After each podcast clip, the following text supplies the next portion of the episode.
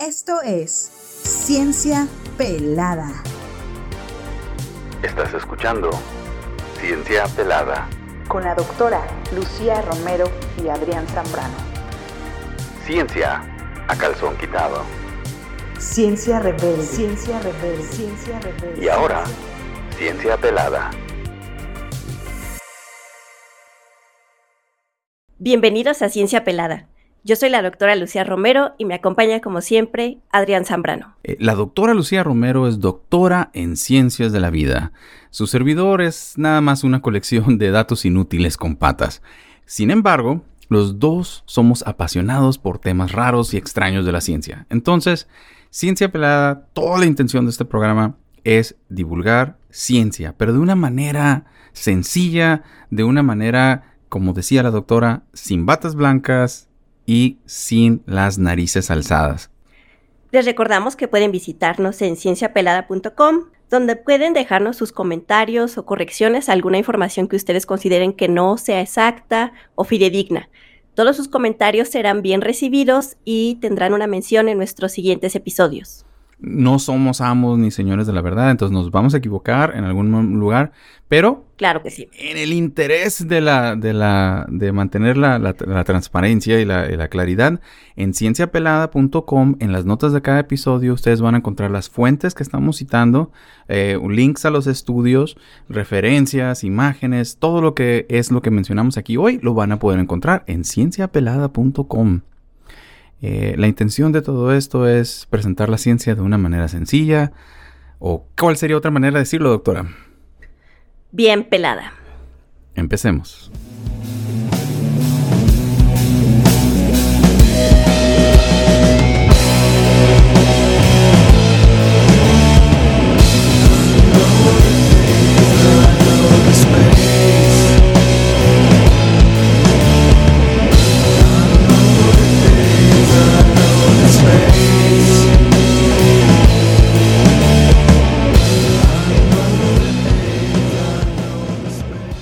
Episodio de hoy lo quisiera iniciar con una pregunta para Adrián porque él es experto en este tema.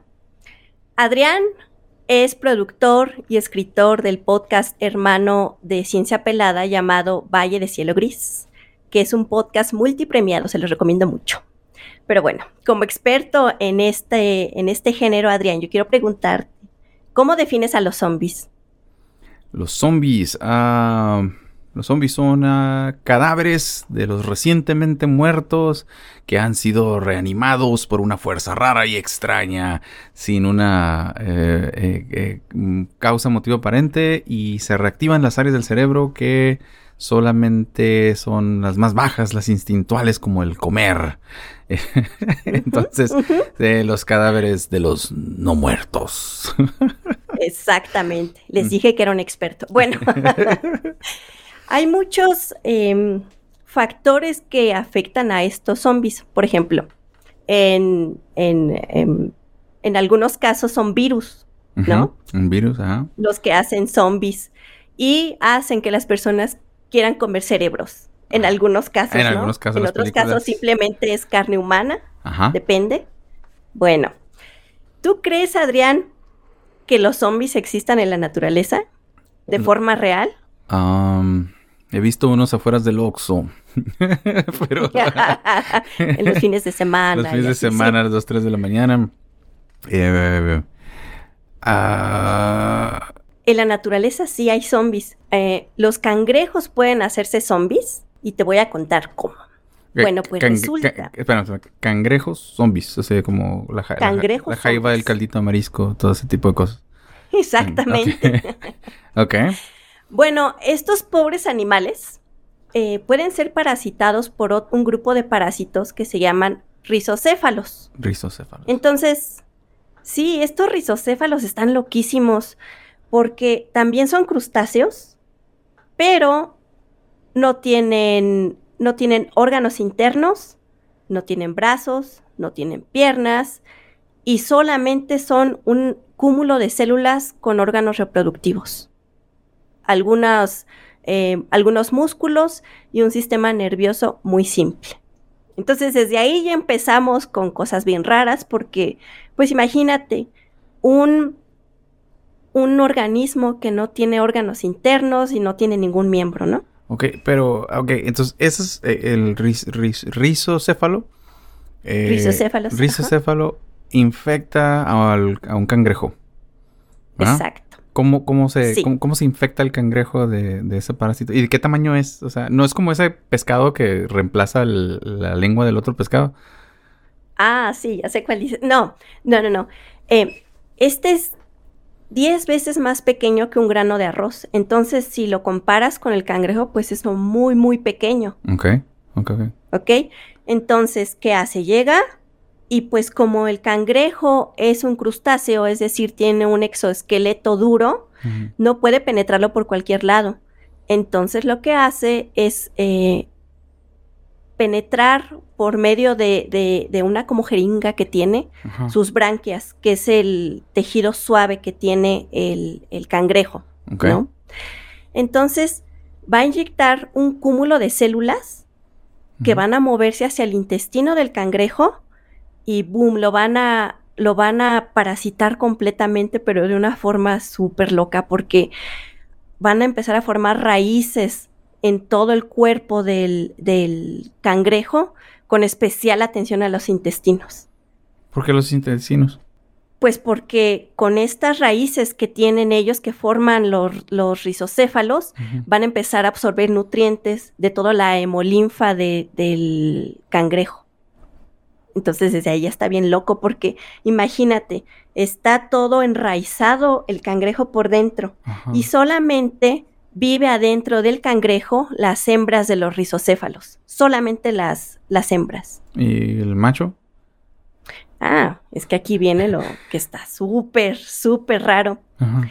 Entonces llega un punto en que la rizocéfala hembra dice, ¿sabes qué? Es momento de reproducirme, quiero sentar cabeza, pero con el pequeño inconveniente que está atrapada dentro del cuerpo del cangrejo. Ajá. Entonces empieza a formar una bolsa amarilla en el abdomen por fuera, ya esto por fuera, en el abdomen del cangrejo que se Eh. llama... Ok, Sí, espérame, sí. espérame. A ver. Eh, el, eh, por ejemplo, ese rizocéfalo que se, que se, que va haciendo una red, ¿no? Una red interna, como un- así como eh, para Enraizada. Ajá, enraiz- raíces y se está nutriendo desde ahí. ¿Es un solo parásito o es como una, como, cómo se pudiera decir, como una colonia de parásitos? Ah, no, es un solo parásito. Ok, es uno solo grande que va cubriendo así como así, ah, me lo imagino Exacto. como un pulpo, ¿no? Ex- extendiendo sus tentáculos eh, por el, por el Sí. cuerpo del, de, de- de- del, del cangrejo. Entonces llega el momento que tú dices, o sea, como que creo que se me está, el reloj biológico se está acercando. TikTok, TikTok, sí, claro. Ajá, todos mis amigos parásitos ya se están casando. Está- ¿Qué van a decir de mí? Ajá, no, no, y no seré la persona que es quedada de la familia y empieza a, a ¿cómo, cómo hace eso así de un saco así afuera del, o sea, como lo, lo como no sé por dónde se le sale, como entre el- entre la coraza o lo hace. Exactamente. Ajá. Sí, sí, sí, entre la coraza, eh, pero en el abdomen empieza a formar esta bolsa amarilla que se ve un poco grotesca, sinceramente, que se llama externa, ¿no? Ok. Entonces, esta bolsa que forma en el abdomen del cangrejo está situada justamente donde los huevitos de la señora cangreja tendrían que estar. Ok. entonces los ocupa, ¿no?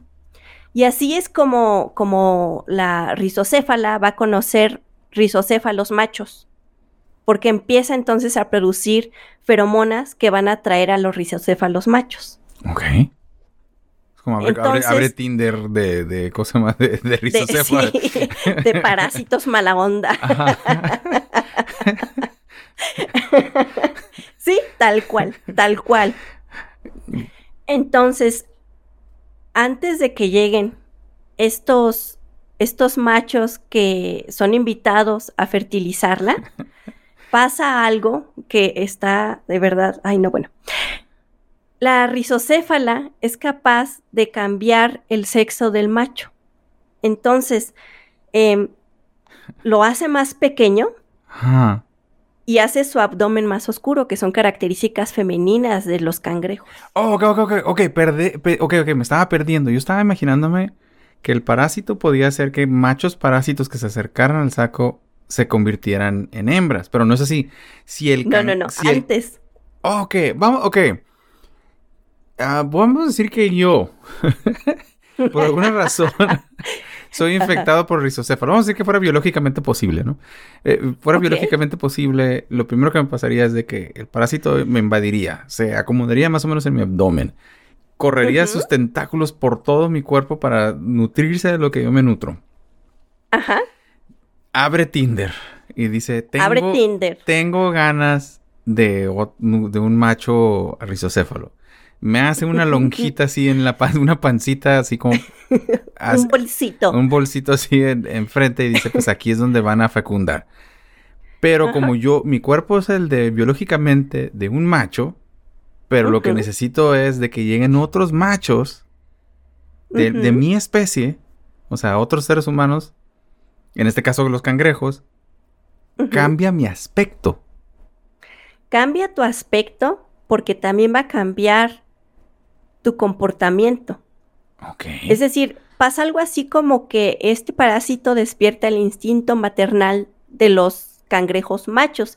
Por supuesto que también infecta a las hembras, pero en ellas no, no hay un cambio físico No. aparente. no es necesario, pues no. Solamente la castra químicamente para que ella no pueda reproducirse y no vaya a ser que ocupe el lugar donde, o sea, con sus propios huevos, los propios huevos de su especie, entonces este, eso no le conviene a la rizocéfala. Entonces es súper insidioso el, el, el, el, parásito que está buscando. O sea, por ejemplo, sobre la hembra, la, la, como tú dices, la castra, la deja estéril, como sea, o sea, porque no, no, no. Tú no vas a procrear, yo voy a procrear. O sea, Exacto. pero eso es, es- pero me, se me, me maravilla que todo esto es a un nivel que no es consciente como el ser humano, o por lo menos no lo entendemos nosotros así, ¿no? No es una inteligencia que planea, que dice, todo esto es puro instinto diciendo, es hora de hacer esto, es hora de hacer el otro. O sea, sé que estoy manejando esta cosa, o sea, estoy como un piloto dentro de un cangrejo. Chin, me tocó un cangrejo macho, lo voy a hacer hembra o parecer hembra. Y si es hembra, Exacto. si es hembra, pues hay que cortarle los tubos. Increíble. Sí, Ajá. Sí, sí, sí. Y aparte, estos rizocéfalos son organismos súper simples, ¿no? O sea, ni siquiera tienen eh, órganos internos, ni manos, ni pies. Apenas si tienen algunos músculos. Y aún así, son capaces de, de modificar el comportamiento de un animal mucho muy superior a ellos. Ok. Entonces, es, es- Bueno. es brujería, entonces. Brujería de la buena, súper negra, súper lo tóxico los rizocéfalos. Todo lo H. No, hombre, brujería con gallina negra y todo se queda corta, corta. Bueno, entonces, una vez que ya hicieron que los machos, eh, los, los cangrejos machos, sean más pequeños, tengan el abdomen más oscuro como las hembras, eh, también acortan sus órganos reproductivos para que sean incapaces de reproducirse con otras hembras y hacen que se empiecen a comportar como hembras. Bueno, en ese momento es cuando a través de esta bolsa que, que está en, en el abdomen del cangrejo, llegan los rizocéfalos machos, pueden entrar hasta dos en esta bolsita que tienen ellas y Ajá. fertilizarlas. Ok. Poli, Entonces- poliamor. Sí, poliamoroso y aparte en otro ser vivo, o sea, el, el asunto está muy enfermo. ok. no, no, no juzgues. Cada quien hace lo Bueno, que... sí, perdón, no. No, porque sí están dañando un tercero que no quiso participar. Bueno, ahí sí es cierto. Sí es cierto. no hay el consentimiento. El consentimiento debe estar así ante todo, ¿no? Ok. y entonces ah, entran dos machos, empiezan a fecundar huevos y todo eso. Y, ahí se gestan en ese saquito. Bueno, pues entonces, eh, donde deberían ir los huevitos de, de los cangrejos, se ponen los huevos de los rizocéfalos. Y aquí es donde empieza el asunto todavía más tóxico, porque pues la hembra ya tiene el instinto de estar limpiando estos huevitos que van a estar en su abdomen, porque pues así es como ellos se reproducen, como los cangrejos se reproducen. Pero este parásito hace que piensen que esos huevos son propios Entonces, tanto hembras como machos cuidan estos huevos, los están limpiando, los están procurando. A ese nivel de manipulación llegamos hasta que los huevitos eclosionan, se van en el mar muy felices a buscar otros cangrejos desprevenidos a quienes manipular de esta forma. Wow, ok. es que estoy, estoy, pensando, o sea, es, es Sé, sé, que viene el tema porque lo empezamos a platicar un poquito antes, ¿no? De, del tema. Entonces no quiero hacer las preguntas porque estoy casi seguro que viene más adelante. Ajá. Ok. ¿Qué sigue? bueno, desde un punto de vista biológico, ¿cómo es que este rizocéfalo se las arregla para manipular a tal grado a los cangrejos? Es algo que todavía no se entiende. Todavía no sabemos, todavía no lo entendemos, pero las evidencias están clarísimas por todos lados, ¿no? Y estos cangrejos se comen en, en, en, China, en Asia, en Japón, en Australia incluso. Y es muy común encontrarlos y, incluso hay videos en, en, YouTube donde muestran. Los pescadores, ah, este está infectado con este parásito. Entonces podemos ver que era macho, pero ahorita parece hembra y tiene sus bolsitas. Y... Oh, ok. Yo, yo recuerdo haber visto uno de esos programas así como monstruos dentro de mí, de como el Discovery Channel y una de esas cosas. Y una persona que también que andaba de viaje, algo así, en Japón y comió cangrejos este, crudos, que porque eran una, eh, este, preparados de alguna manera en específico, ¿no? Que todos se estuvieran moviendo. Y un parásito raro le infectó y le causó la muerte. O sea, que, que, se le llevó al cerebro. No sé si sean. ¿Cómo se le dice cuando es este. Ah, que es. ¿Hospedero? bueno, eh, es algo como su. algo de que puede brincar al ser humano. ¿Cómo se llaman esas cosas? Ah, zoonosis. Zoonosis, eso, que pues esos parásitos son, son, pudieran infectar a un humano. Me imagino que no con el mismo alcance, ¿no? No nos van a hacer un saquito así, un útero falso o algo. Pero, no, por favor, ya bastantes problemas tenemos los humanos para estar lidiando con esto. Eh, no, eh, no, no hay evidencia de que pueda afectar al ser humano en lo absoluto. O sea, no es un parásito sonósico, sonótico, perdón. Sonótico, sonótico, ok. Ajá. ¿Recuerdan la palabra del día de hoy? Sonótico. Sonosis. Sonosis, sonosis, sonosis. Zoonosis o zoonótico. Pero a continuación sí te voy a hablar de otro parásito que sí, sí, sí es zoonótico, ¿no? Y es Toxoplasma gondii, que yo sé, yo sé, Adrián, que este parásito te gusta. Sí, me gusta. Eh, tuve toda, eh, eh, escribimos una vez un episodio así, parodia de como de teorías de conspiración, de que de que había una conspiración de Toxoplasma gondii para que toda la gente tuviera gatos en sus casas, porque creo que en, gatos infectados es fácil que o se transmita, ¿no? hacia seres humanos. Eh, que es raro que estén infectados los gatos de Toxoplasma gondii. Dicen que tienen que estar así como súper enfermo y en unas condiciones muy feas como para que realmente te, te, enfermes. Eh, pero decíamos que el, eh, el parásito andaba ahí queriendo infectar a la gente que por eso había tantos videos de gatos en el internet. Aclaro, esto no es una teoría de conspiración real, era una parodia de todas las teorías de conspiración. Al rato, yo escuché en un podcast de ciencia, de ciencia. Sí, de ciencia. Estaba una doctora diciendo que los gatos... Que los gatos tienen una conspiración mundial. Eh, esto, es, eh, ajá, esto es algo que nomás mira así como por encimita y nomás repetimos lo que miramos en Facebook en algún momento, algo así, ¿no? Como una imagen. Conozca más o algo así.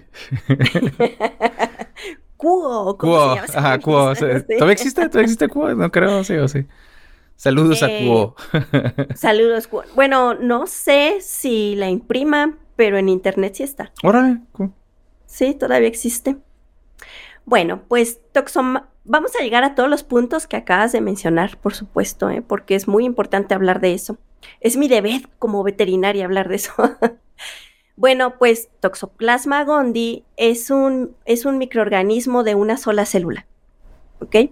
Entonces es aproximadamente 550 veces más pequeño que la semilla de una manzana. Entonces es muy, muy poquito. Y esto lo menciono, lo que mide, eh, esto lo menciono porque a veces, eh, no sé, decimos, ay, pues como tan chiquito y puede hacer tanto relajo, pero van a ver.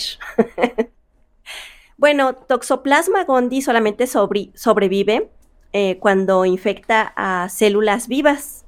Es por eso que se clasifica también como un parásito, aunque sea eh, un organismo de una sola célula, es un parásito porque infecta, o sea, se mete adentro de las células, ¿ok? Entonces, el ciclo de vida de Toxoplasma gondii es un poco complejo.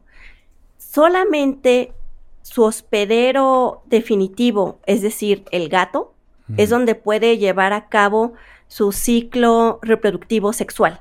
Entonces, a fuerza necesita estar en un gato para reproducirse sexualmente.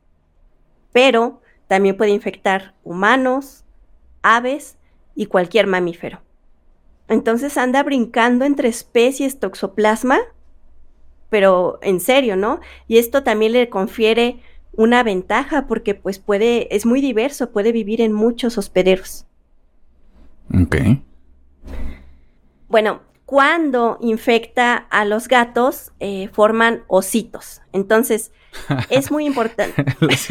lo, siento, pero me imaginé así como que haciendo ositos de peluche adentro de, alguien, ¿no? Así, ah, ya estamos aquí, dice, perfecto, nuestro plan es hacer ositos, venderlos y profit. no lo había pensado así, la verdad. Pero seguramente cuando lo estudié por primera vez sí lo pensé. Son pues, emprendedores, esos, toxoplasma. Bueno, estos ositos se escriben con doble E y C. Entonces. o doble, doble. Doble O y C. Entonces no son ositos pequeños. Ositos, ok. Ositos, ositos. Ajá. Entonces, eh, esta estructura que forma Toxoplasma gondii en los gatos es una estructura que ha de cuenta que este, este organismo, eh, eh, Toxoplasma, hace una coraza alrededor de, de ella misma. Hmm. ¿Y esto para qué? Para que pueda sobrevivir en el medio, ¿no? Para que sea mucho más difícil que alguien le haga daño o algo ambiental le haga daño. Bueno, estos ositos son liberados a través de las heces del gato.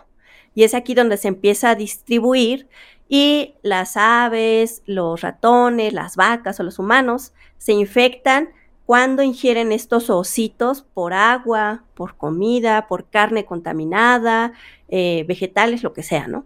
Ahí es cuando nosotros, por ejemplo, adquirimos esta, esta infección. Ahora, es muy importante mencionar que te va a causar daño si es que tienes un sistema inmune débil. Si tu sistema inmune es capaz de combatir esta infección exitosamente, lo que va a pasar es que Toxoplasma va a entrar en un estado de dormancia, que es como ellos eh, hibernan. Entonces, si te da toxoplasmosis, siempre vas a tener a toxoplasma dentro de ti. Siempre, siempre, siempre hasta que te mueras, pues. Pero nunca te vas a dar cuenta. ¿Por qué? Porque está en un estado de dormancia. Y ahí lo tienes, oh, durmiendo, eh, hibernando. Ah, ah, fíjate que leí algo de esto, me vas a corregir donde me equivoque, ¿no? Y de, lo, de lo, que vea. Eh, eh, tuve una idea ahí en algún momento, ¿no? Una historia corta que tuviera que ver con toxoplasmosis, que en serio, ¿no? No, no como la de la parodia. Eh, puedo estar muy equivocado. había un estudio por ahí que se, que se había leído que hizo la Organización Mundial de la Salud. Y las, lo que es el continente americano, Norteamérica, es donde hay más, este, donde prevalece más este, este, parásito infectando hasta el 40 ciento de la población. Pero agárrense ese número. 4 de cada 10 personas está infectado de toxoplasmosis. 40%. Pero aquí es donde viene algo, algo bien, bien curado. Eh, eh, ah, es que no, voy a buscar la fuente, no sé si decirlo. O sea, ok, desde este punto, considérenlo como dato de una persona que no es científico, que está regurgitando información nada más. Ahorita la doctora me va a arrastrar. No, pero estás bien. Ajá, me va a... No, estás bien. Perfecto, porque si no me va a... en el número. Es que Adrián tiene una memoria que no les cuenta. O sea, mira, del 30 al 50% de la población mundial, mundial, está infectada con Toxoplasma gondii. Ok. Entonces, en Brasil, del 50 al 80% están infectados con toxoplasma gondii. O sea, del 50 al 80%. Ok, ahora aquí te va una, buena. Eh, igual, vuelvo a decirlo. un porcentaje desproporcional de personas que están en la cárcel tienen toxoplasma, toxoplasma gondii. Un porcentaje desproporcional de las personas que mueren en, accidentes fatales de tránsito tienen toxoplasma gondii en, concentraciones raras en su, en su, en su, en su, ¿cómo se dice? En, ah, pues en su cuerpo, en su sistema nervioso, en el cuerpo, todo eso es papaya. Sí, eh, eh, sí. De asesinos, este, o de, o de criminales, este, eh, ¿cómo se llama? Violentos, tienen un, un, es más probable que ellos estén infectados de esos. Y en los lugares donde hay concentraciones de personas con toxoplasma, tienden a haber más eventos violentos, tienden a haber más este, una tasa de natalidad también de, de, adolescentes, de, de, gente con sexo desprotegido, o sea, o de accidentes este, de tránsito o haciendo cosas de riesgo. Parece que inhibiera cierta parte del, del pensamiento humano y, y, mm. y, y, entonces... No, es que no recuerdo dónde leí esto, pero dicen el, pequeño parásito que ha dirigido la historia humana, porque dicen que tiende a hacernos más agresivos, tiende a, hacernos más promiscuos, más, más, más, este cosa, más propensos a morir en un accidente o a, o a, eh, mm, ¿cómo se dicen? A participar en actividades riesgosas. Y yo quiero que por favor recuerden todas las situaciones en las que las personas em, pues se, encontró que estaban infectadas por toxoplasma, porque es muy, muy importante todo lo que acaba de decir Adrián. Les dije que era su parásito favorito. Entonces ahora yo nada más voy a explicarles por qué es que pasa esto y por qué Adrián acaba de, decir exactamente y eh, lo que viene a continuación. Entonces, ¿cómo es que se infectan los gatos? Cómo es el que, se infectan los hospederos definitivos de, este parásito. Bueno, pues sabemos que a los gatos les gusta comerse a los ratones, ¿no? Y habíamos dicho que los ratones también pueden ser infectados por toxoplasma. Entonces, anda el ratón muy contento, por ahí se, se, se, contagia de toxoplasma gondii y toxoplasma lo que hace es alojarse en el cerebro de los ratones. Y aquí es donde eh, afecta al ratón de la siguiente forma. Impide que las células, que las neuronas del ratón en su cerebro se comuniquen eh, em, correctamente en un lugar que se llama amígdala. Y en la amígdala, eh, la amígdala es responsable del sentimiento de miedo. Entonces, clausura el miedo de los ratones, ¿para qué? Para que se acerquen a los gatos. Entonces los gatos Perdón, los ratones lo que hacen es yo ya no tengo miedo, voy a acercarme al gato y van y los buscan incluso. ¿Para qué? Para que se los coman y entonces Toxoplasma sea capaz de seguir su ciclo de vida. O sea, es, es, es, es el, parásito hace que se suicide el ratón. O sea, o sea, voy a cancelar completamente tu instinto de supervivencia. Te voy a hacer que de miedo. Ajá, que te metes en un, en una situación de completo peligro con muerte segura porque yo necesito que te consuman para yo irme adentro de ti y poder consumir al gato. Exactamente. Es como meter el carro al garage a trancazos. es algo así como, wow, el gato te está viendo feo, ¿qué vas a hacer? Y el otro no, dice, no, pues yo no tengo miedo, va, se lo come el gato y toxoplasma feliz, porque ahí es donde se va a tener una reproducción sexual en el gato. Ahora, todo esto, ¿cómo se relaciona con lo que dijo Adrián? También se ha demostrado que en estudiantes que tienen, eh, que han sido infectados con toxoplasma gondii, es mucho más probable que se dediquen a profesiones de riesgo, entre comillas riesgo, porque pueden, por ejemplo, decir, bueno, yo voy a dedicarme a ventas, ¿no? Hay un estudio que, que, dice que se dedican más a ventas. ¿Por qué? Porque no tienen miedo al fracaso. Pero esto se ah. complementa perfectamente con lo que tú dices. Se ha demostrado que eh, las personas que tienen esta infección son más propensas al suicidio y a la autolesión. Entonces tú decías, pues son personas que tienen comportamientos de alto riesgo. Pues claro, porque toxoplasma ya, ya fue y dañó su amígdala, que es donde se aloja el miedo. Entonces no tienen miedo y pues hacen, se ve en el comportamiento de la persona, ¿no?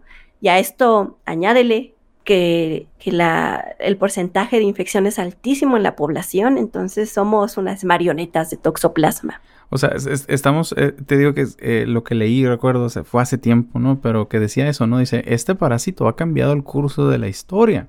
Sí. Porque, eh, porque ha, ha inf- ha influido en la forma de pensar. Entonces, entonces ya, obviamente, ¿no? Todas las, las conversaciones en, en, en, en- en línea terminan en, en gente alegando, ¿no? Y gente diciendo, oye, ¿y cómo sabes que tú no eres el parásito?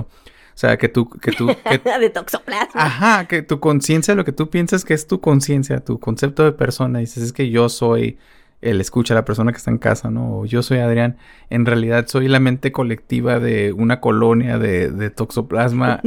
En- o sea, ¿cómo sabría la diferencia yo entre ser una persona... entre un, un hospedero y un huésped, o sea, Ajá. eh, entre un parásito y alguien que aloja un parásito. Ajá, porque ¿qué tal si yo, o sea, yo infecté este cuerpo como una colonia de toxoplasma, de- en, no sé, ah, no, creo que no puede ser en útero porque creo que eh, causa eh, como abortos espontáneos, ¿verdad? Cuando las mujeres se infectan. Y malformaciones. Y malformaciones, es cierto. en Pero bueno, efecto.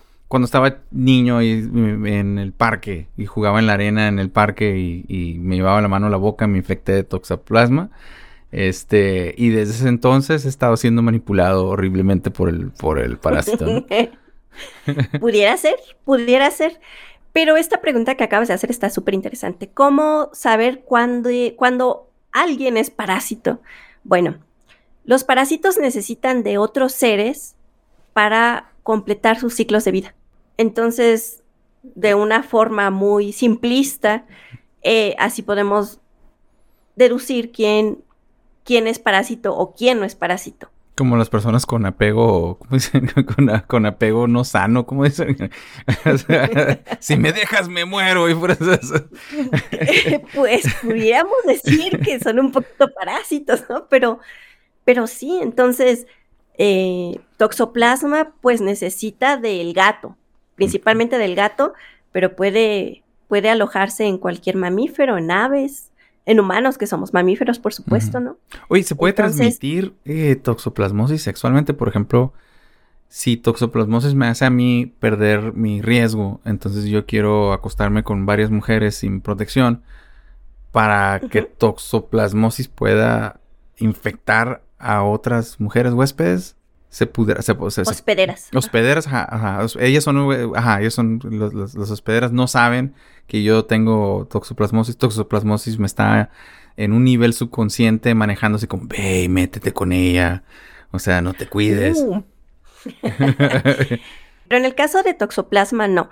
No se puede contagiar sexualmente Ah, porque ajá, em, su ciclo de vida se completa cuando los gatos eh, arrojan con las heces los ositos. ok, ajá. Entonces es ingerido. Este parásito es ingerido y se aloja en músculo, cerebro y ojos, ok.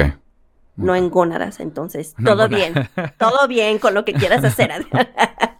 Y si me besan los ojos.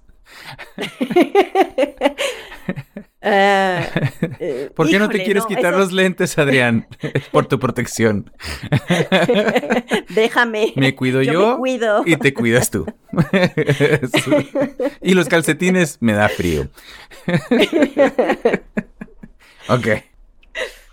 Eh, ah, antes de, de dejar a Toxoplasma, es mi deber como veterinaria decirles. Entonces, eh, si yo estoy embarazada, ¿debo deshacerme de mi Michi? No, no, no, no, no, no. ¿Por qué? Es muy simple. Tendrías que tener, ingerir heces de gato o alimentos contaminados con heces de gato para infectarte. Mm. Entonces, yo creo que si eso pasa, el menor de los problemas es el gato, sinceramente. Pero, por ejemplo, eh, estás am, am, ah, limpiando el, are- el arenero del gato y todo ese show. Eh, no te lavas bien las manos. Hay un riesgo, ¿no? O sea, te tallas el ojo o algo Sí. así. Ajá.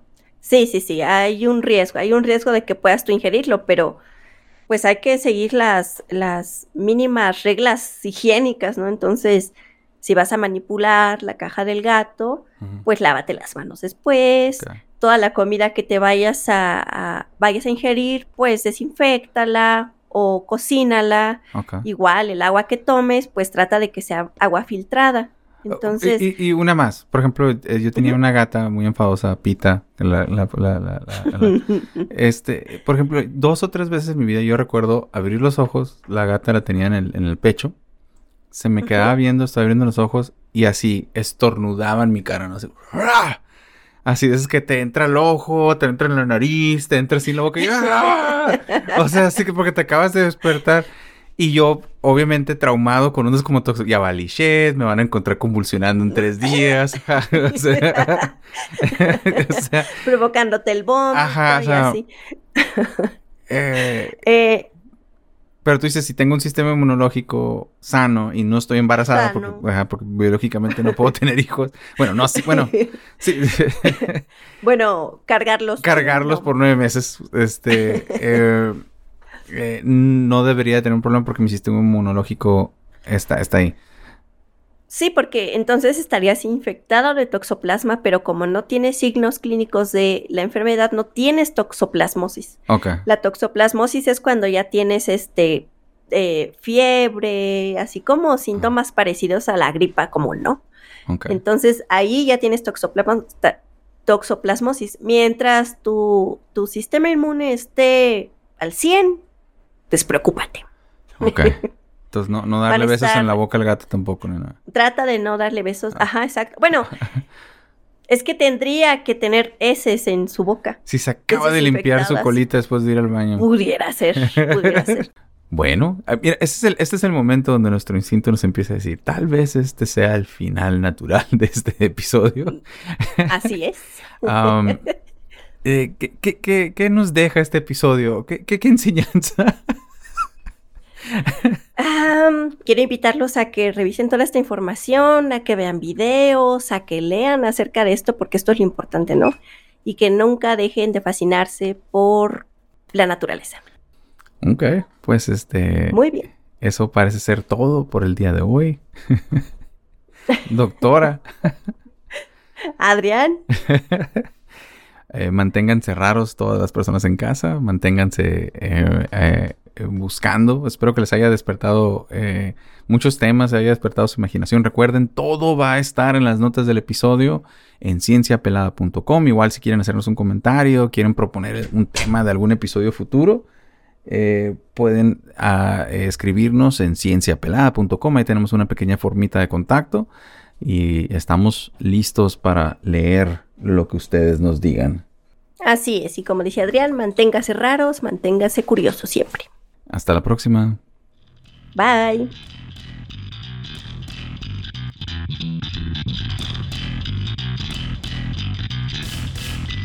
Ciencia Pelada es una producción hecha en colaboración con Macario Reinvira. Consulten cienciapelada.com para más información sobre las citas y las referencias hechas en el programa. Recuerden seguirnos en Instagram y en TikTok como Ciencia Pelada.